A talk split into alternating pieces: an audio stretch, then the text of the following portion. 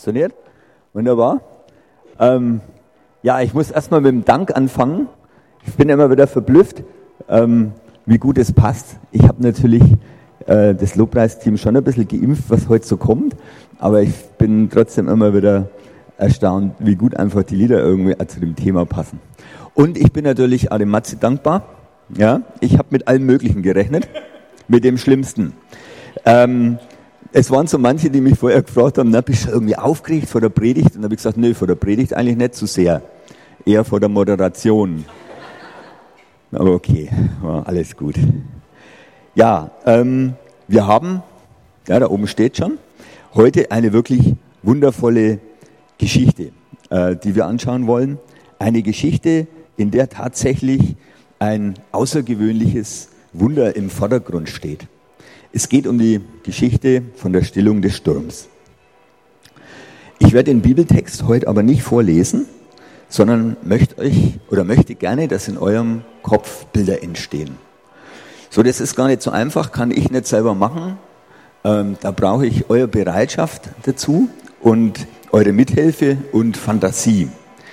Aber keine Angst, wer die Geschichte nicht kennt, ja, ähm, man braucht keine Vorkenntnisse. Wir nähern uns dem ganz vorsichtig. Damit ihr aber wenigstens ein bisschen ein Bild habt, wo ihr vielleicht mal einsteigen könnt, habe ich euch eines mitgebracht vom See Genezareth. Auf diesem See, ähm, da hat sich diese Geschichte abgespielt, um die es heute geht. Ähm, da liegt er schön ruhig. Hinter euch wäre jetzt die kleine Stadt Kapernaum. Ähm, naja, oder man weiß eigentlich, dass ähm, die Geschichte, dass die Jünger mit Jesus von dort aus auf die andere Seite des Ufers fahren wollten. Ja, und das zweite Bild ist ein Boot. Ähm, das hat man aufgrund eines Fundes rekonstruiert, was man also äh, Reste von so einem Boot in, in dem See gefunden hat. Und man nimmt so an, dass so in etwa so diese Boote ausgeschaut haben. Also man konnte mit ihnen segeln, man konnte aber auch rudern. Äh, das waren diese typischen Fischerboote. Ja, und nun versetzt euch bitte, versucht es mal, euch an diesen Ort ähm, zu versetzen und in einen von den Jüngern. Und ihr könnt jetzt, oder ich äh, schlage euch mal vor, dazu die Augen zu schließen. Ja, das erleichtert nämlich manchmal die Konzentration. Außerdem hat es einen wesentlichen Vorteil, und zwar für alle die, die am besten während einer Predigt schlafen. Ja? Ähm, ich kenne solche Menschen, das ist denen meistens peinlich, ne? weil der Prediger da vorne, der sieht es immer. Ähm, diesmal ne, kriege ich das nicht mit, beziehungsweise ich interpretiere das als besondere Aufmerksamkeit. Ja? Ähm, und ich möchte es, also das ist jetzt gar nicht böse gemeint, ich bin sogar echt der Meinung, ähm, dass so Predigtschlaf wahrscheinlich mit der beste ist. Ähm, weil der Geist Gottes da trotzdem wirken kann. Also wenn ihr mal müde seid, trotzdem Gottesdienst kommen, tapfer bei der Predigt schlafen, ja, und glaubt trotzdem was mitkriegen. Also heute könnt ihr das ganz, ganz ungestört machen. So, also, ähm, wie gesagt, wer will, Augen zu. Ja, du warst heute mit Jesus und den anderen Jüngern in Kapernaum. Du hast Jesus erlebt beim Predigen und beim Lehren Du konntest beobachten, wie die Menschen verändert worden sind, allein weil Jesus mit Vollmacht geredet hat und gehandelt. Du hast mit eigenen Augen sehen dürfen, wie kranke Heilung, wie verzweifelte Trost und wie schuldige Vergebung erfahren haben. Ja, vielleicht war auch das ein oder andere Wort für dich selber dabei, von dem du ergriffen worden bist. Und du fühlst dich in deiner Entscheidung für Jesus bestätigt, voll und ganz. Schließlich darf man nicht vergessen, du hast einiges aufgegeben. Freunde, Familie, Beruf, eine gewisse Sicherheit, zumindest ins Einkommen, ja, um diesem Jesus nachzufolgen. Und jetzt nach dem Tag, da weißt du mal umso äh, einmal mehr, dass du mit dem Richtigen unterwegs bist. Ja, du stehst auf der Siegerseite. Mit Jesus kann man wirklich was verändern. Kurz und gut, du bist richtig gut drauf. Ja? Eigentlich schon leicht euphorisch.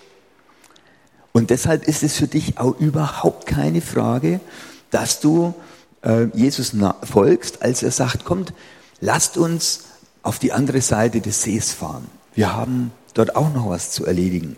Wir wollen dort den Menschen genau das Gleiche bringen. Du bist äh, begeistert und gespannt und steigst zu Jesus ins Boot.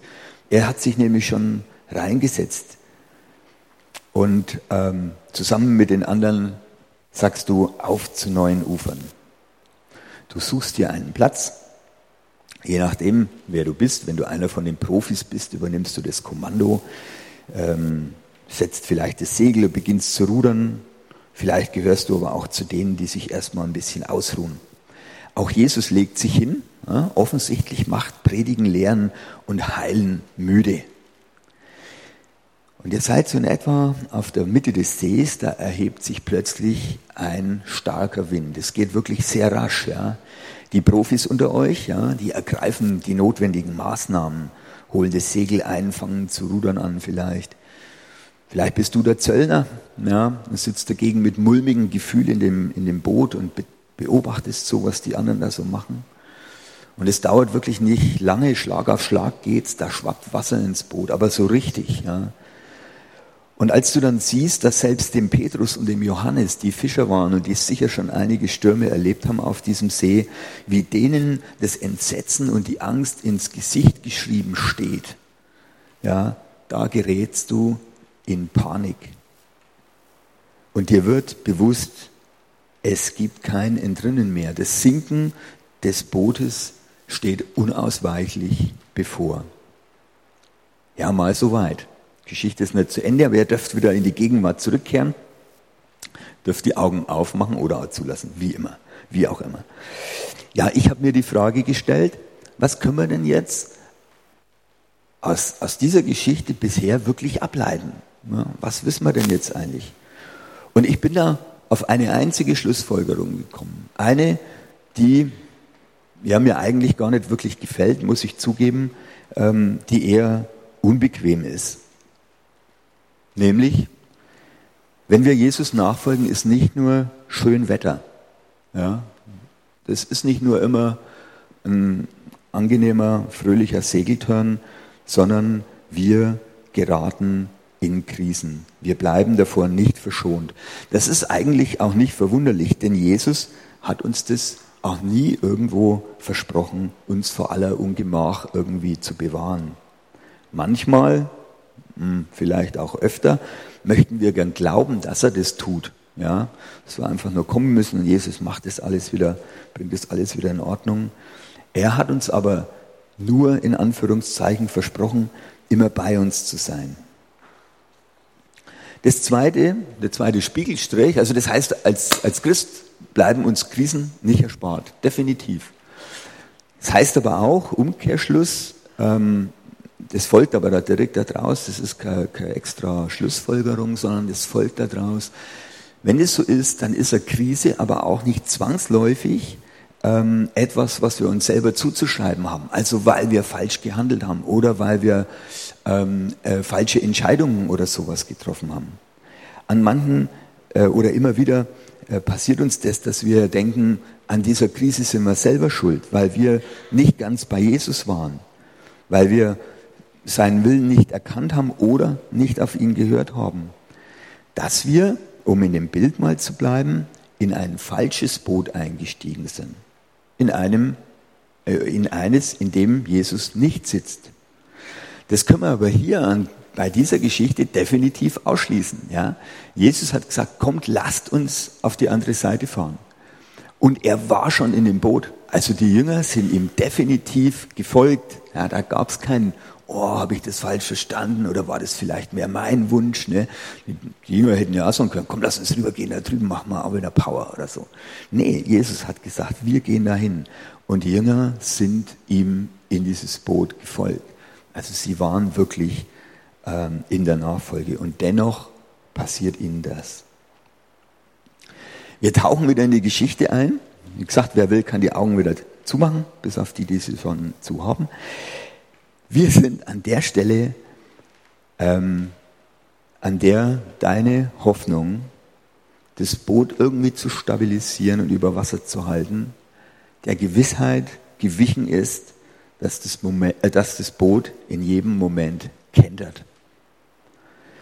Es bleibt dir und deinen Freunden überhaupt nichts mehr anderes übrig, als Jesus zu wecken, der übrigens immer noch seelenruhig im Boot liegt und pennt auf einem Kissen. Der hat sich's bequem gemacht. Und so ist es nicht verwunderlich, dass ihr euch das nicht ganz verkneifen könnt, ja, beim Wecken von Jesus nicht nur äh, eure Verzweiflung zum Ausdruck zu bringen, sondern auch so ein bisschen eure Enttäuschung und euren Unmut. Meister, kümmert es dich denn nicht, dass wir zugrunde gehen? Also nicht nur, Jesus, komm, hilf uns, ja, wir brauchen dich. Nee, kümmert es dich denn nicht, dass wir zugrunde gehen? Und du beobachtest, wie Jesus sich das anhört, aufsteht, die Arme ausbreitet und in das Tosen und Toben von Wind und Wellen ruft, schweig still. Und es wird still. Anschließend dreht er sich wieder um, sieht jedem von euch, also auch dir, in die Augen und fragt, warum habt ihr solche Angst? Warum habt ihr noch keinen Glauben? Ja, soweit wieder die Geschichte. Ich bitte euch wieder hierher zurück in Zifferem. Ähm, ja, auch hier wieder die Frage, was sagt uns die Geschichte denn? Offensichtlich geht es irgendwie um unseren Glauben. Jesus sagt ja in der Situation, habt ihr noch keinen Glauben? Wie aber hätte sich denn der Glaube äußern können, habe ich mich mal so gefragt, ja. Wie hätte die Geschichte denn sonst noch weitergehen können? Und ich bin da so auf drei Punkte mal gekommen. Das erste, die Jünger ähm, stellen sich selber in das Boot, breiten die Arme aus und rufen, hey Wind und Wellen, Ruhe. Die Frage ist, wäre ihnen das geglückt? Hätten sie die Vollmacht gehabt? Zweite Möglichkeit. Die Jünger wecken Jesus gleich, und zwar als die erste Windböe daherkommt, als die erste Welle sich über das Kräuseln der Wasseroberfläche erhebt und das Boot einmal schwankt. Frage, was wäre denn dann passiert? Ja? Wäre Jesus auch aufgestanden und hätte gesagt, hey Welle, hör mal auf, meine Jungs kriegen Angst. Ja? Kann man sich überlegen? Oder Dritte Möglichkeit. Die Jünger lassen Jesus weiter schlafen, versuchen selber noch irgendwie das Boot zu retten oder was auch immer in der Zwischenzeit zu machen oder auch vielleicht zu vertrauen. Wäre dann die Geschichte genauso weiter verlaufen, wie wir sie lesen können? Nur mit dem Unterschied, dass Jesus halt jetzt nicht von den angsterfüllten Jüngern äh, geweckt wird, ja, aber er wäre trotzdem aufgestanden, hätte den äh, Sturm äh, zur Ruhe gebracht. Oder wäre Jesus zwar irgendwann aufgewacht, wäre dann aber, weil sich die Jünger nicht angemessen verhalten haben, aus dem Boot ausgestiegen und ans Ufer gelaufen. Ich meine, er kann das, ne? Er kann ans Ufer laufen. Ähm, die Jünger, ja, die hätten da irgendwie Pech gehabt bei der Nummer. Ne? Ja, wäre das Boot abgesoffen. Und ne, dann wird man da vielleicht die Geschichte nicht kennen, weil keiner mehr konnte sie aufschreiben oder so. Ja, das ist die Frage. Das sind jetzt nur Fragen. Und ich sage euch ganz ehrlich, ich bin der Meinung, ich kann eigentlich bis auf eine, auf viele dieser Fragen keine wirkliche Antwort geben. Ich kann darüber spekulieren. Oder ich kann vielleicht auch bestimmte Dinge ableiten aus dem, was Jesus sonst noch äh, erzählt, gesagt hat über den Glauben, über das, dass wir zu ihm kommen sollen und so vieles mehr. Dann können wir das so in gewisser Weise auf die Geschichte übertragen ähm, und uns da was herleiten. Aber ich will mal diese Mutmaßung ganz bewusst weglassen. Aber auf diese letzte, auf diese letzte ähm, Möglichkeit, nämlich dass Jesus praktisch aufsteht und den Jüngern den Rücken zukehrt und einfach über den See rüberläuft und sagt, das war's jetzt, da kann ich ganz sicher sagen, dass das nicht passiert. Wie komme ich da drauf? Ganz einfach, da muss man jetzt ein bisschen ans Ende der Geschichte gehen oder eigentlich nicht nur ans Ende, sondern ein Stück darüber hinaus. Letztendlich kamen die Jünger dann ja wirklich wohlbehalten am anderen Ufer an. Ja? Und was ist denn dann passiert? Am nächsten Tag ist Jesus wieder äh, umhergezogen, hat Menschen gelehrt, hat Menschen geheilt, hat ihnen das Wort Gottes äh, erzählt, hat das äh, Reich Gottes den Menschen nahegebracht. Und wer war dabei? Die Jünger. Genau die Jünger, die vor Angst die Hosen voll hatten. Ja, die sind wieder dabei. Deshalb ist die zweite Schlussfolgerung für mich einfach die, dass Jesu äh, Liebe und seine Treue zu uns völlig unabhängig davon sind, wie wir diese Krise bewältigen. Ja?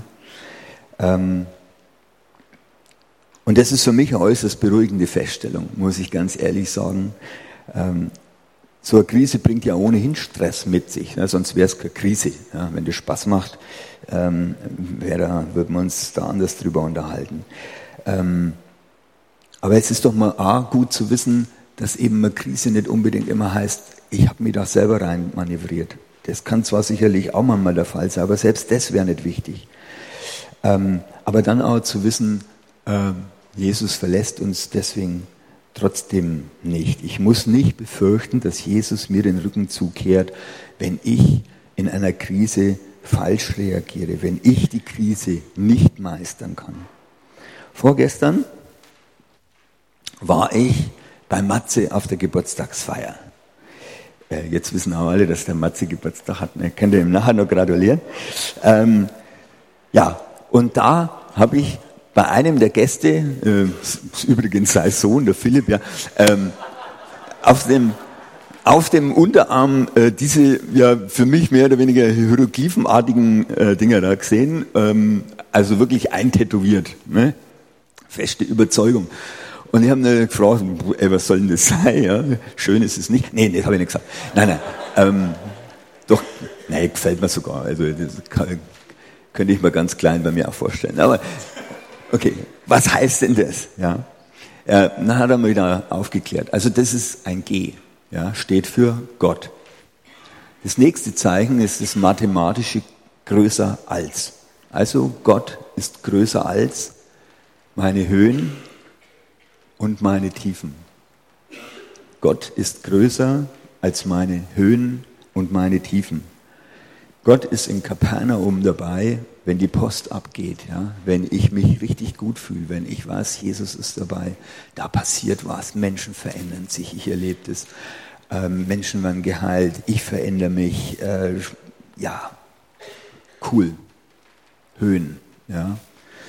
Aber er ist eben auch dabei, und verpisst sich nicht, äh, auch wenn er vielleicht manchmal schläft oder uns das so erscheint, als ob er schläft. Äh, er ist auch auf dem See dabei, wenn es mir an den Kragen geht. Fand ich super, habe ich noch ganz kurzfristig in meine Predigt eingebaut. Also nochmal, Philipp, auch vielen Dank für seinen Unterarm. Ähm, ja, und jetzt kommen wir zum allerletzten Abschnitt in der Geschichte. Wenn ihr wollt, könnt ihr euch nochmal reinversetzen. Ähm, und nochmal ein bisschen die Bilder in euch auftauchen lassen. Also du stehst jetzt da, ähm, der See ist ruhig, du stehst da wie ein begossener Pudel. Zum einen, weil du natürlich triefnass bist von der aufgewühlten See. Zum anderen, weil du dir ein bisschen klein und abgewatscht vorkommst. Ne? Jesus hat so, ja, in einer anderen Übersetzung heißt, ihr Kleingläubigen. Oh, ist ja nicht so dolle, wenn man als Kleingläubiger bezeichnet wird. Du stehst also ziemlich betröppelt äh, da. Gleichzeitig steckt dir aber die Angst noch in den Gliedern, weil du gerade eben dem Tod wirklich in die Augen gesehen hast. Und es überkommt dich eine unbeschreibliche Ehrfurcht. Ja, eigentlich in der Bibel heißt es, es überkam sie ein Entsetzen über diesen Jesus. Offensichtlich ist ihm nichts unmöglich. Sogar die Naturgewalten gehorchen ihm. Und du stellst dir unwillkürlich die Frage, wer ist dieser Mann? Ja, damit sind wir am Ende unserer kleinen Fantasiereise angekommen. Vielen Dank, dass ihr euch darauf eingelassen habt. Und damit sind wir auch an dem entscheidenden und ganz wichtigen Punkt dieser Geschichte. Und interessanterweise, ihr habt diese, diesen Teil der Predigt habt ihr heute im Wenne zu verdanken. Ja. Der Wenne ist heute leider nicht da, äh, aber ich war mit ihm ein paar Wochen, äh, vor ein paar Wochen ein Bierchen trinken. Ja. Und äh, dann haben wir so über alles Mögliche philosophiert und die Welt ein wenig verteilt und so. Und ich fragte den Wenne, ey Wenne, ähm, was fällt dir denn ganz spontan zur Stillung des Sturms ein? Und wer den Wenne kennt, ja, ähm, der, der kann das jetzt gut nachvollziehen, da wird wahrscheinlich auch ein Bild im Innen stehen, der Wenne neigt so, wenn er den Kopf überlegt, ganz kurz, sagt dann aber trotzdem relativ spontan, ja, dass das Ganze in einer großen Frage endet. Und ich habe den, glaube ich, so angeguckt, wie ich euch jetzt auch. Ja, ich habe ein ganz großes Fragezeichen im Gesicht. Und hey, Frage? Und dann hat er gesagt, naja klar, lest mal die Geschichte. Am Ende fragen sich die Jünger, wer ist denn das, dem ich da eigentlich folge? Und dann ist mir das echt einmal wirklich aufgegangen und, ähm, und ich habe da nochmal ein bisschen drüber nachgedacht. Zunächst aber noch mal eins, was mich auch irritiert hat, oder was heißt zum, zumindest zum Nachdenken gebracht hat, das war, dass da steht, die Jünger entsetzten sich. Also die waren nicht irgendwie so berührt, sondern die waren entsetzt. Die hat's echt ergriffen. Ähm, nun, ich glaube, zum einen ist, hängt es damit zusammen, dass sie natürlich da wirklich existenziell berührt waren. Ja. Da ging es tatsächlich um Leben und Tod. Ja. Also das hätte sein können, die, die saufen da in dem See ab und das war's dann. Ja. Und zum anderen aber auch, weil sie wirklich ähm, plötzlich sich dieser Macht von Jesus von Nazareth bewusst geworden sind. Und man muss sich das mal vor Augen malen, die Art und Weise, wie Jesus den Sturm stillt, ähm, ja, lässt uns ganz stark auch an die Schöpfungsgeschichte erinnern. Ja. Da heißt es ja, es war alles öd und leer. Und was passiert dann? Und Gott sprach. Und was ist dann gewesen? Und es geschieht. Ja, es werde Licht, es ward Licht. Gott spricht in das Chaos und dann passiert es einfach, weil diese Macht da ist. Und das mal, ich glaube, so in so einem Boot, nachdem er gerade sowas erlebt hat, und dann stehst du diesem Menschen gegenüber, der diese Macht hat. Ich glaube, da kriegst du weiche Knie. Also, ey, ich hätte weiche Knie gekriegt. Nämlich zu erkennen, da ist nicht nur dieser Jesus, der, der Freund der Menschen, der, der Menschen heilt, sondern da steht der Sohn Gottes, der alle Macht hat. Ja, und deshalb ist die Frage eigentlich ganz selbstverständlich, die sich die Jünger dann stellen, nämlich der dritte Punkt. Am Ende bleibt die entscheidende Frage, wer ist Jesus für dich? Und dass das wirklich eine wichtige Frage ist, das ist mir auch deutlich geworden, weil ich noch mal ein paar Kapitel weitergelesen habe. Und da kommt eine kleine Geschichte, da fragt Jesus genau das seine Jünger. Ich lese euch das mal vor. Als Jesus das Gebiet von Caesarea Philippi, in das Gebiet von Caesarea Philippi kam, fragte er seine Jünger und sprach, für wen halten die Menschen den Menschensohn, also mich? Sie sagten, die einen für Johannes den Täufer, andere für Elia, wieder andere für Jeremia oder sonst einen Propheten. Da sagte er zu ihnen, ihr aber, für wen haltet ihr mich? Simon Petrus antwortete und sprach, du bist der Christus, der Sohn des lebendigen Gottes. Jesus antwortete und sagt zu ihm, selig bist du, Simon Bar Jona, denn nicht Fleisch und Blut haben dir das offenbart, sondern mein Vater im Himmel. Zuerst fragt Jesus also, was sagen denn die anderen über mich? Ja, da kann man was erzählen. Ist damals wie heute gibt es da viele Meinungen über Jesus. Ich will die jetzt hier gar nicht aufzählen. Und dann kommt Jesus aber und sagt und stellt die Frage seinen Jüngern ganz persönlich, für was oder für wen haltet ihr mich denn? Nun die einzige Antwort, die zumindest jetzt hier erwähnt wird, ich denke mal, die anderen wussten vielleicht auch was, aber es ist halt so ganz typisch für einen Petrus, der prescht halt mal vor, ja. Ähm, ist die Erwiderung von Jesus. Er sagt nämlich, diese Erkenntnis, die hast du nicht aus dir selber oder von sonst irgendjemanden, sondern die kommt vom Vater im Himmel. Und es ist ein Geheimnis unseres Glaubens, dass Gott jemand ist, der sich uns Menschen offenbart. Sonst hätten wir nämlich eigentlich gar keine Chance, ihn zu erkennen. Warum macht er das? Weil er mit uns in Beziehung treten will. Weil er nicht nur in Beziehung treten will, sondern weil er äh, mit uns in Beziehung leben will. Naja, und wenn wir mit jemandem in Beziehung stehen, ja, äh, dann stellt sich immer die Frage, wer ist denn der andere für mich? Ja? So, ist mein Gegenüber, ist es der Arbeitskollege oder ist er ein Freund? Also ich habe Arbeitskollegen auf der Arbeit und ich habe Freunde auf der Arbeit. Unterschied. Ist die Frau, die ich gerade kennengelernt habe, ja, könnte das eine gute Freundin werden? Oder ist es vielleicht die Frau, mit der ich den Rest meines Lebens verbringen will?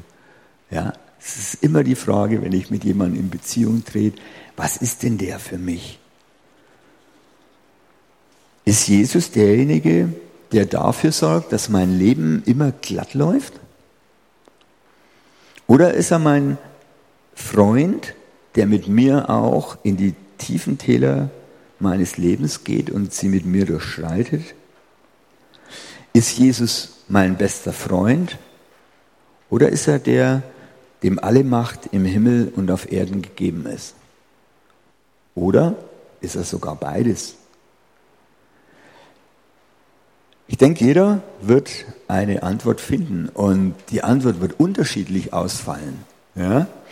Ähm, wenn ich äh, Annegret und Walter frage zum Beispiel, ne, die kenne ich schon seitdem ich im CVRM bin ähm, und die waren schon lange davor Christen, da fällt die Antwort jetzt vielleicht ein bisschen anders aus, als wenn ich die Irina frage oder so. Und selbst bei mir, ich kann das nachverfolgen, ja, ähm, ich bin vor ungefähr 40 Jahren oder so, ja, habe ich das erste Mal eine Antwort darauf gefunden. Und ähm, wenn ihr mich jetzt fragen würdet, schaut die Antwort definitiv anders aus. Ja, ganz klare Geschichte. Das ändert sich. Warum? Weil wir in einer Beziehung mit Jesus stehen. Ja, und deswegen schicke ich euch heute nach dieser Predigt ähm, in den Sonntag und in die neue Woche nicht mit einer Antwort. Ja, eigentlich ist einmal Predigt was lehren, dass man nachher was, jetzt weiß ich Bescheid. Nee, ich schicke euch diesmal ganz bewusst mit einer Frage los. Mit der Frage, wer ist Jesus für dich?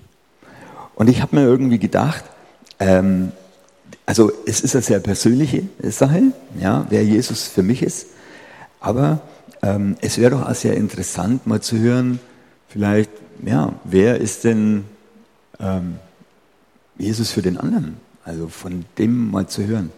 Vor ein paar Wochen, noch nicht so lange her, hat die Matthäa gepredigt hier. Ich war dann dabei, aber wir konnten uns die Predigt anhören. Ähm, und da hat sie uns ermuntert, ähm, uns Zeugnis zu geben, wo wir Jesus erlebt haben. Und ich habe mir überlegt, warum nicht auch mal ähm, herzugehen und zu sagen, hey, mal zu fragen, wer ist denn Jesus für dich? Aber dran denken, nicht, weil ihr dann einfach die Antwort übertragen könnt. Das funktioniert nicht, ja, weil ihr an das Leben äh, gelebt habt, weil ihr andere Erfahrungen gemacht habt oder so. Aber einfach dem mal nachzuspüren, diese Facetten zu erkennen. Der Petrus hat ja ganz allgemeine äh, Antwort gegeben, ähm, die, wo wir als Christen sagen können, ja, Jesus ist der Sohn Gottes. Aber diese ganzen Facetten, ähm, die Jesus in sich birgt, die zu entdecken, denke ich mal, ist eine Sache, die sich lohnt. Und deshalb vielleicht mal nachzufragen. Da draußen gibt es immer wieder welche, die man fragen kann über ein CVRM, was es da so gibt und was man da so machen kann. Vielleicht kann man die auch mal fragen, hey, wer ist denn Jesus für dich? Aber akzeptiert vielleicht, wenn der in dem Moment sagt, nee, kann ich jetzt gerade nicht, will ich nicht, ähm, ist mir echt zu persönlich, weil manchmal geht es auch wirklich sehr nahe, die Frage. Ja, und so wünsche ich uns einfach ähm, dass jeder von euch ähm, eine Frage, äh, die, die Antwort, eine Antwort darauf findet und vielleicht auch immer wieder neue Antworten darauf findet. Amen.